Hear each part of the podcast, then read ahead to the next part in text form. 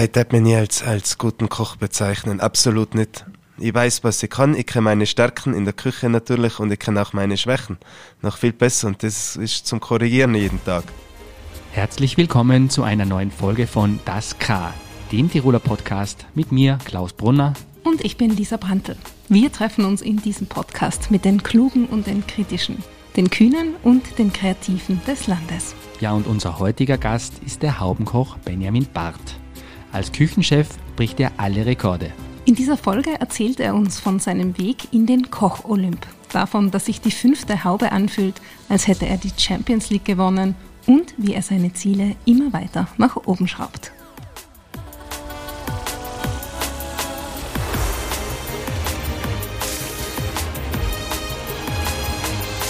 Das K, der Tiroler Podcast mit Klaus Brunner und Lisa Brandl.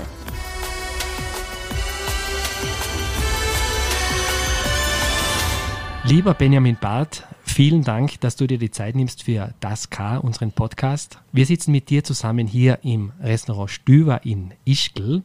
Es ist 10 Uhr am Vormittag, die Wintersaison hat gerade begonnen. Was würdest du jetzt normalerweise machen, wenn du nicht gerade mit uns ein Gespräch aufzeichnen würdest? Dann wäre jetzt natürlich in der Küche. Heute ist Mittwoch, dann würden wir natürlich die Fischlieferung entgegennehmen. Ja, aber ich hocke auch gerne bei euch da. Ist relaxter.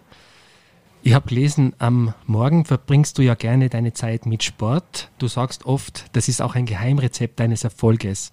Was sind die Effekte vom Training? Was macht es mit einem? Ich glaube, es ist ein guter Ausgleich für den Kopf und der Körper ist natürlich auch fein. Gerade wenn man den ganzen Tag gute Sachen zum Essen probieren bekommt, dann ist es natürlich fein, wenn man das auch irgendwie wieder ein bisschen wegkriegt. Mhm. Also es ist schon jetzt kein Klischee, dass es schon eine Gefahr ist für einen Koch, für eine Köchin. Ich glaube, der Kochhunger ist immer ein bisschen ein anderer Hunger. Der fängt erst immer nach dem Arbeiten an. Das ist ein gefährlicher Hunger und darum sage ich immer, nach dem Sport ist das Frühstück das Beste. Mhm. Aber ich glaube, du vermittelst das ja auch an dein Team, oder? Dass so, dass Sport einfach wichtig ist und motivierst sie, aktiv zu sein, Sport zu machen. Ich glaube, wir haben da natürlich ein Privileg, da in den Tiroler Bergen in einem der besten Skigebieten der Welt zu arbeiten. Und dann ist es natürlich super, wenn man gleich hochfahren kann auf die Alpe und die Berge genießen kann in der Mittagspause. Mhm. Ihr habt ja kürzlich einen großen Erfolg gefeiert mit der fünften Haube. Wie war denn das, als ihr das verliehen bekommen habt, auch als Team? Habt ihr da zusammen gefeiert dann? Die Zeit zum richtig feiern haben wir leider noch nicht ganz bekommen, weil die Nachfrage im Restaurant sehr groß war. Aber das holen wir auf jeden Fall einmal in der ruhigeren Zeit dann wieder nach. Momentan ist es halt, dass wir von links nach rechts irgendwie getrieben werden, im positiven Sinn, und das genießen wir jetzt natürlich komplett. Aber ist es schon, wenn man mal an einem gewissen Punkt ist, rechnet man dann auch damit? Man, man, man, man, hofft es. Rechnen kann man natürlich mit, weil was ist der halbe Punkt? Es ist natürlich sehr schwierig. Es gibt sehr viele Köche, die es nie geschafft haben und damit ich es jetzt schon so jung geschafft habe, ist natürlich schon was Besonderes für das ganze Team. Aber rechnen kann man damit leider nicht, weil sonst hätten wir schon seit fünf Jahren die 19 Punkte, wenn wir gewusst hätten, wie es funktioniert. Jetzt ist es ja so, die meisten von uns oder viele können sich das eigentlich nicht so wirklich vorstellen, wie es jetzt abläuft in so einer Gastronomieküche, geschweige denn in einer Spitzenküche. Bei mir ist es so, ich habe Tourismusschule gemacht, habe ein paar Einblicke bekommen dürfen und ich kenne jetzt eigentlich keinen Koch, der nicht total von sich selbst überzeugt ist und sich für einen super Koch hält. Aber was macht jetzt eigentlich den Unterschied zwischen diesem, naja, eh ganz guten Kochen und einfach dieser Spitzen, Spitzenküche, die du lieferst? Ich darf mich nie als, als guten Koch bezeichnen, absolut nicht. Ich glaube, ich habe ein bisschen ein Talent, dass ich Menschen sehr gut einteilen kann, dass ich ihnen Freude vermitteln kann, damit ich sie unterstütze, gerade junge Menschen, dass ich ihnen jeden Tag was Neues beibringe. Das ist eigentlich meine Motivation. Aber ich glaube, einen guten Koch selber zu sagen würde ich nie. Ich weiß, was ich kann. Ich kenne meine Stärken in der Küche natürlich und ich kenne auch meine Schwächen noch viel besser und das ist zum Korrigieren jeden Tag. Mhm. Aber was heißt das? Also ist das jetzt mehr der feine Geschmack oder ist es die Stressresistenz oder ist es diese wahnsinnige Exaktheit oder was macht eigentlich dann den Unterschied aus? Das ist jetzt nicht irgendwie dahergefasst. Wir probieren wirklich jeden Tag unser Bestes zu geben. Es ist egal, ob das Dienstag, Mittwoch, Samstag oder Sonntag ist. Es ist jeder sehr bemüht, nochmal besser zu werden jeden Tag. Und das haben wir jetzt sehr gut vermittelt, die um meine rechte Hand. Und das ist schön, wenn auch die jungen Menschen konsequenten Weg jetzt gehen, wenn sie bei uns im Team drin sind, damit sie ja wissen, da muss man jetzt einfach mal ein paar Monate durch, da muss man stur sein, man muss manchmal auf Sachen verzichten. Natürlich, ich vergleiche es gerne mit Spitzensport. Der Spitzensportler kann auch nicht jeden Tag feiern gehen. Mhm. Das heißt also, Disziplin ist ein so ein Wert oder eine Eigenschaft, die man auf jeden Fall mitbringen muss, oder? Disziplin sollte man als guter Koch haben, ja, dann kann man es ganz weit nach oben schaffen. Ich mhm. glaube, Disziplin ist das Um und Auf. Und natürlich Freude am Beruf.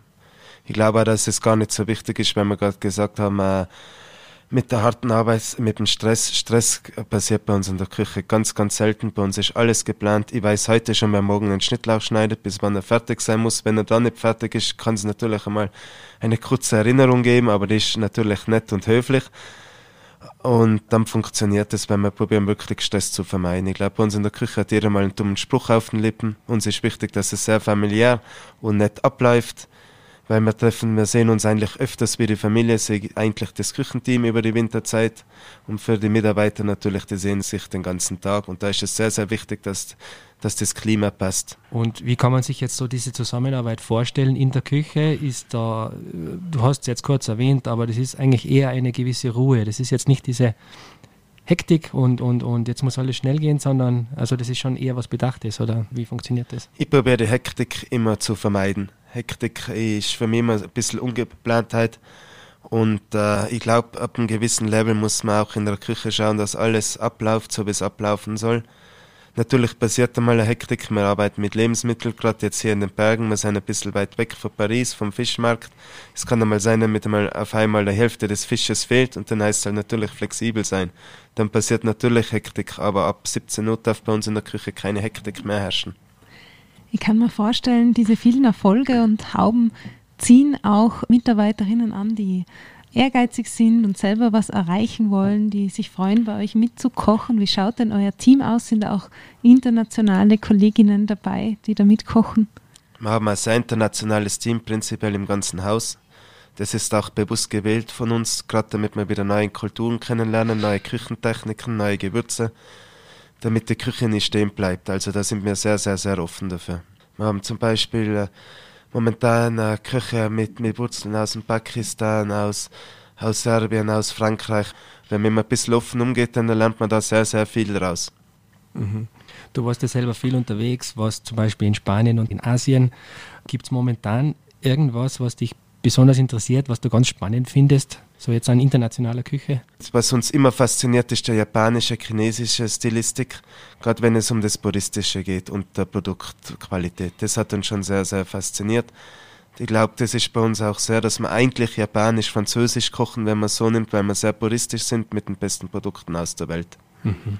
Du bist jetzt 34 und hast eigentlich in der Welt des Kochens so ziemlich alles erreicht, was man erreichen kann. Gibt es da auch manchmal den Moment, wo du sagst, mm und was jetzt? Absolut nicht, nein. Nein, nein, nein. Wir haben nach der fünften Haube, aber haben wir wirklich drei, vier Tage sacken glatt, weil es war für mich immer so, nennen wir es ein Kindheitstraum. Vielleicht wie wenn ein Fußballer mal die Champions League gewinnen will oder bei der Weltmeisterschaft mitspielen will.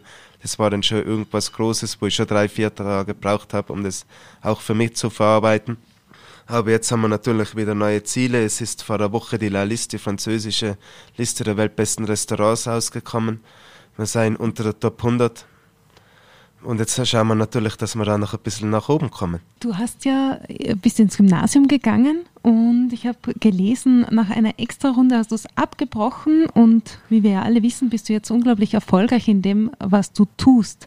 Jetzt gibt es ja Eltern und auch Schüler, die das äh, wenn es in der Schule jetzt nicht so viel Spaß macht oder nicht so gut läuft, ziemlich stresst oder belastet. Was würdest denn du ihnen jetzt aus deiner Perspektive mitgeben? Ich war sicher nicht der einfachste Schüler und ganz sicher nicht der bravste Schüler in meiner, in meiner Schulzeit.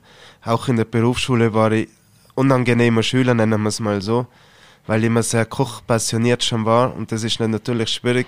Ich habe die Kochbücher gefressen ich habe jede Technik gekannt, glaube ich, was man so in von Büchern rauskriegt. Ich habe mit 16, 17 Jahren schon über 500 Kochbücher in meinem Besitz gehabt und dadurch war es natürlich mir immer schwierig, wenn ich einen unmotivierten Berufsschullehrer vor mir gehabt habe. Aber ich hoffe, meine Töchter seien braver dann wie in der, in der Schulzeit Das heißt, wir müssten jetzt eigentlich eher deinen Papa fragen, oder? äh, Ob es da vielleicht auch äh, eine gewisse Coolness braucht, wenn man jetzt merkt, okay, das eigene Kind, hm, das macht jetzt nicht so, wie man sich selber vorstellt. Ich glaube, ich glaub, die Coolness, die habe ich ein bisschen strapaziert in gewissen Zeiten. Aber es hat ja dann trotzdem funktioniert. Aber am Ende war ja genau das das Richtige, dass du schon so gewusst hast, das interessiert mich und da bilde ich mich jetzt schon weiter in der Schule, in der Schulzeit, viel mehr als gefordert eigentlich. Ja, ich glaube, es wäre schon einfacher gewesen, wenn ich manchmal ein bisschen braver gewesen wäre. du hast die 500 Kochbücher erwähnt. Inzwischen sind es wahrscheinlich noch viel mehr. Wo bringst du denn die überhaupt unter und wann findest du Zeit darin zu schmökern? Ich meine, die unterzukriegen, das ist momentan meine schwierigste Aufgabe. Ich suche jeden freien Fleck im Büro und in der Wohnung. Aber natürlich ist mit der Zeit, das hat sich alles ein bisschen gewandelt, aber ich liebe es schon, äh, damit ich sie nach der Saison in Ruhe anschaue. Ich genieße das, ich zelebriere es, wenn ich ein neues Kochbuch bekomme, immer noch. Da merke ich immer noch, dass ich meinen Beruf eigentlich komplett liebe. Und ich finde, Kochbücher ist eine schöne Sache, weil es sind teilweise sehr super Lebenswerke mit dabei von ganz großen Köchen und es ist immer wieder Inspiration.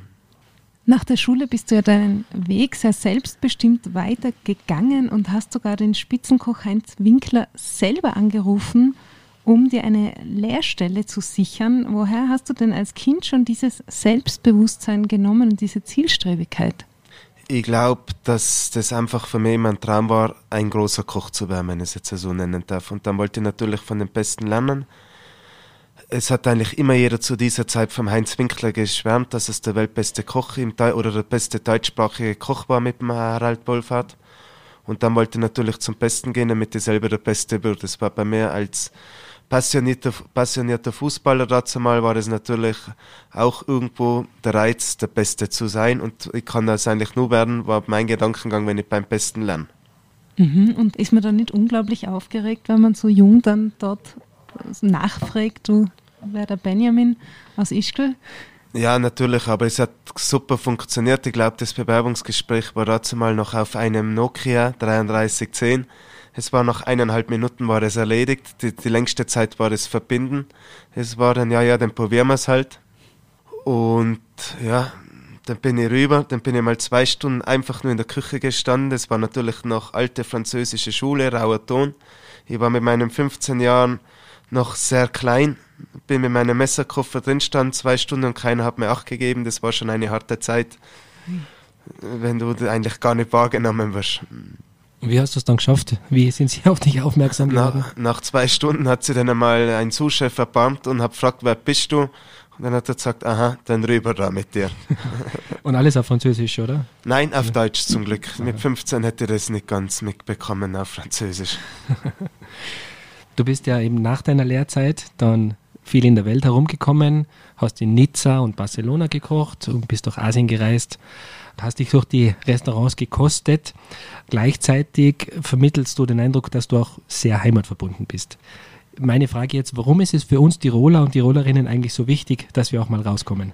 Ich glaube, es prägt einen jungen Menschen, wenn er neue Kulturen, neue Sprachen kennenlernt, wenn er mal, ich glaube, es ist nicht nur in der Küche, es ist in jedem Beruf so. Mir hat die Zeit im Ausland sehr geprägt. Man ist einmal weg von der Wohlfühlzone, das glaube ich auch sehr, sehr wichtig. Aber natürlich hat es mir immer wieder nach Hause geschlagen, weil ich ein sehr heimatverbundener Mensch bin. Und gerade im Winter war das eine sehr schwere Zeit für mich. Wenn du von den Kollegen schon die WhatsApp oder dazu mal noch die Nachrichten bekommen hast, die SMS, gehst, bist du da das Wochenende, gehst mit Snowboarden und du kannst dann schreiben, nein, das war für mich schon immer die härteste Zeit. Gerade der erste Schneefall. Schaffst du das in deinem inzwischen sehr vollen Alltag mit dieser großen Verantwortung hier und Familie auch noch manchmal zu reisen, um dir Inspiration zum Beispiel für neue Gerichte zu holen in anderen Ländern oder Kulturen? Ja, natürlich. Ich glaube, das gehört zu meinem Beruf absolut mit dazu, dass ich reise, ich muss neue Küchen kennenlernen ich muss mir auch wieder an Restaurants an, anschauen, wie es funktioniert oder wie es nicht funktioniert. Man muss sich auch ein bisschen weiterbilden. Hier im Stüber setzt du ja auf Urbanität und auf einen ganz puristischen Stil. Ist das für dich hier mitten in den Tiroler Bergen auch ein ganz bewusst gesetztes Alternativprogramm? Für die Gäste auch oder ist es einfach deine persönliche Präferenz? Ich glaube einfach, wir haben zu unserer Handschrift gefunden wir haben natürlich auch regionale Produkte, wir haben regionales Holz auch bei uns im Restaurant. Aber wir haben internationales Publikum und wir wollen einfach mehr bieten als das Alltägliche. Und ich habe das Restaurant eigentlich selber designt. Wir haben uns dann einfach gedacht, wie bringen wir meine Urbanität, ich bin ein urbaner Mensch, und die Regionalität in eins rein und ich glaube, das ist schon sehr gut gelungen. Gibt es da so Städte oder Metropolen, die dir besonders am Herzen liegen? Ja, da gibt es schon einige schöne Sachen. Ich liebe ich lieb Paris. Ich mag London sehr gerne. New York ist für mich immer wieder faszinierend, wenn ich drüben bin. Da gibt es schon große Städte und ich glaube, man muss manchmal wieder mal raus in die Welt, damit man auch sieht, was da los ist. Und das heißt, die Inspiration für immer wieder neue Gerichte holst du dir eigentlich auch so auf Reisen zum Beispiel? Nein, eigentlich gar nicht. Die, größte Inspiration bekomme ich bei uns eigentlich, wenn ich auf dem Snowboard bin, wenn ich meine Ruhe habe, wenn ich meine iPods drin habe, wenn ich meine Musik höre. Das ist für mich das Einfachste, um neue Produkte zu entwickeln.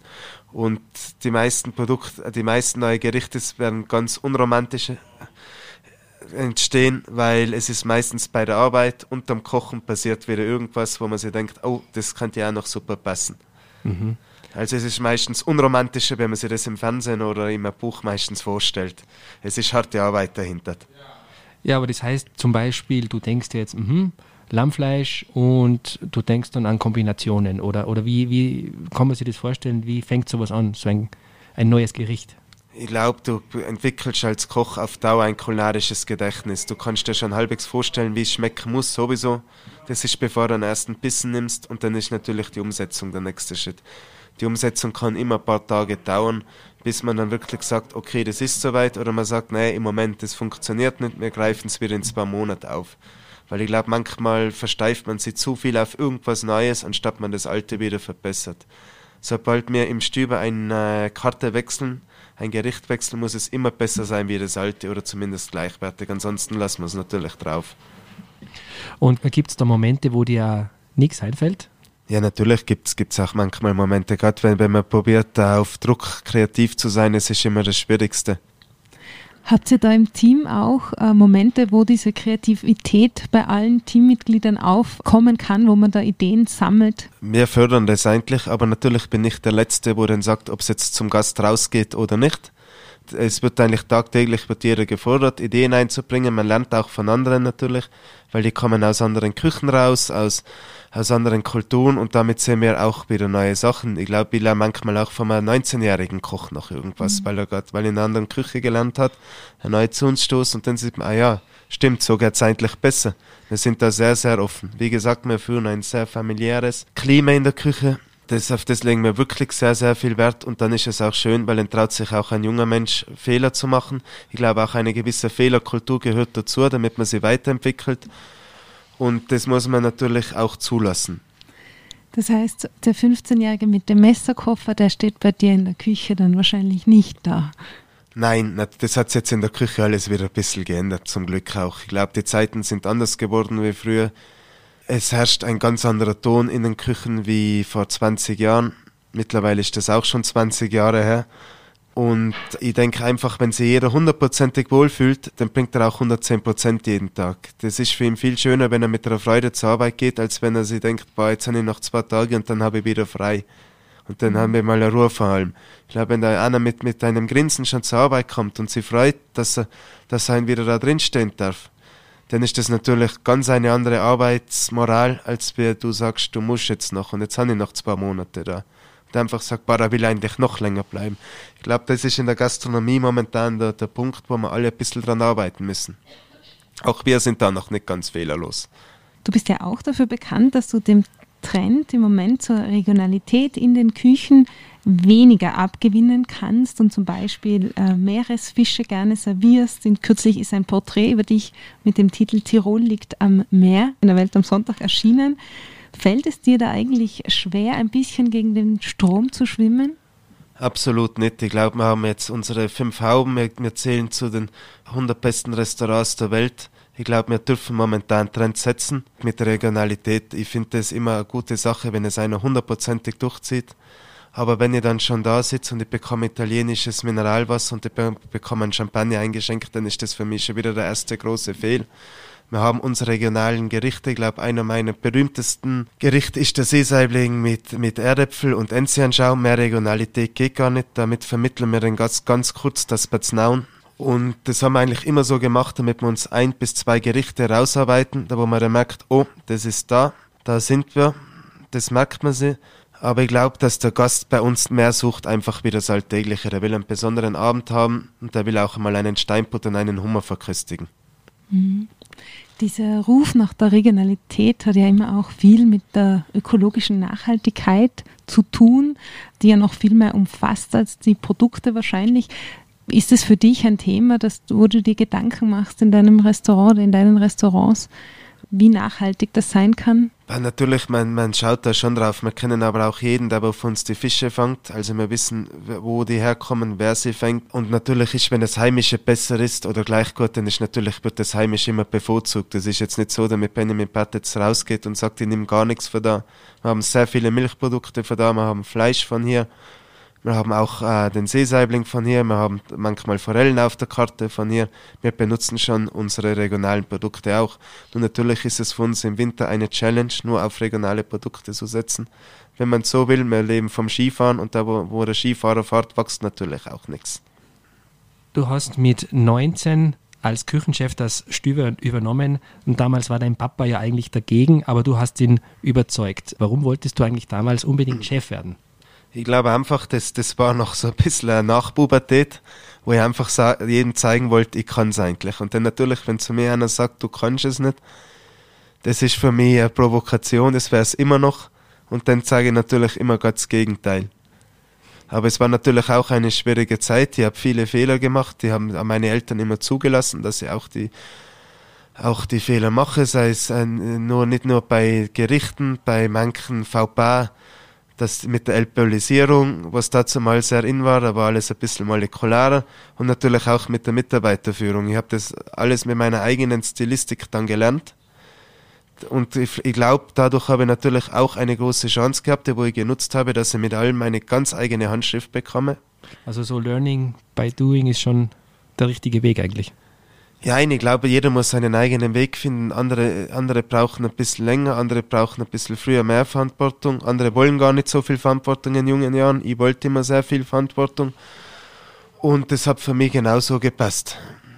Einmal vor über zehn Jahren hast du ja einen Punkt bei Gominio verloren und sagst, das wäre damals schon ein großer Dämpfer für dich gewesen.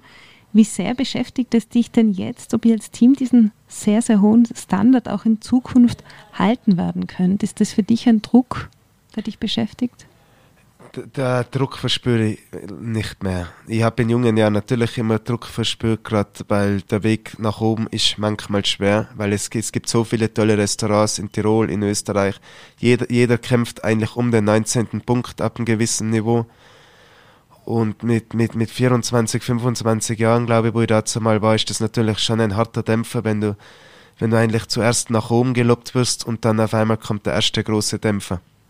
Es war natürlich auch für das Kochego, wie es jetzt, wie es jetzt mal nennen, war das schon eine sehr, sehr harte Zeit und das war wirklich äh, monatelang war ich, war das für mich sehr, sehr hart, das einmal ein bisschen zu verarbeiten. Aber ich glaube, es hat es auch einmal gebraucht, damit man auch weiß, so funktioniert es nicht da wir wahrscheinlich einen Fehler gemacht haben, der wo mir jetzt nicht mehr passiert. Diese Bewertungen kommen ja von Testessern zustande. Ist das etwas, wo man sich Gedanken macht oder auch mal eine Vermutung anstellt, der oder die könnte einer sein? Na, uns ist auch lieber, wenn wir es nicht wissen, wer es ist. Ich glaube, damit nehmen wir sehr viel Druck vom Team weil sobald es einer wissen würde, würde irgendwer wahrscheinlich Druck verspüren oder Nervosität und ich glaube, du kannst nicht einen Tag gut kochen und den nächsten Tag sehr gut, das funktioniert nicht. Wir gehen jeden Tag sehr konsequent unseren Weg. Bei uns gibt es wirklich kein, kein Pardon mit, mit unserer Philosophie. Wenn irgendwas nicht mehr hundertprozentig ist, wenn man manchmal sagt, ah, das geht halt schon noch, das gibt es bei uns eigentlich nicht.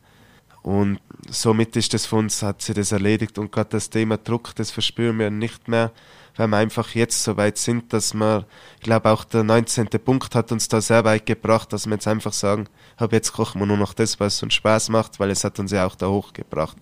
Logischerweise, dein Gaumen und dein Sinn für Geschmack ist ja unglaublich geschult.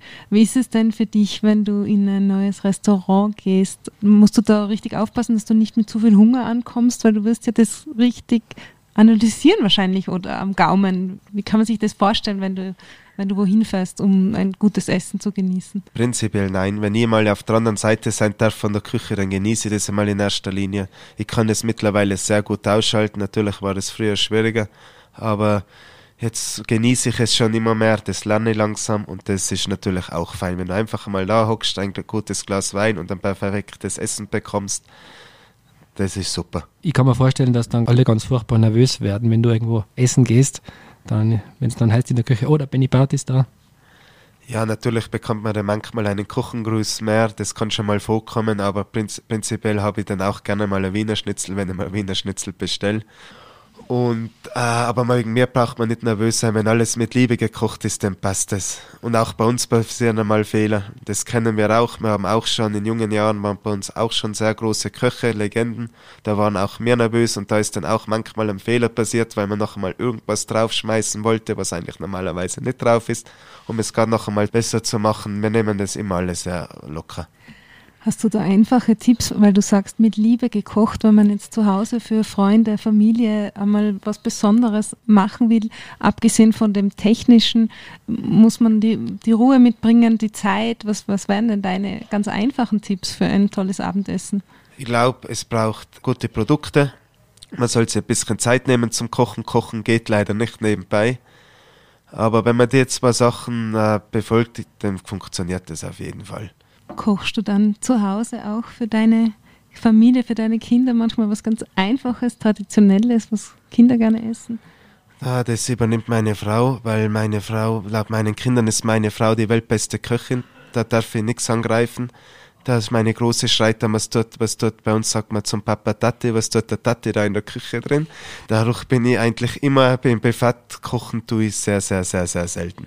Hast du selber für dich so ein Lieblingsessen, was du gerne isst? Es ist natürlich ganz unterschiedlich. Wenn ich irgendwo in Essen gehe, freue ich mich auch einmal auf, auf, auf einen Hummer oder ich freue mich mal auf einen super Fisch.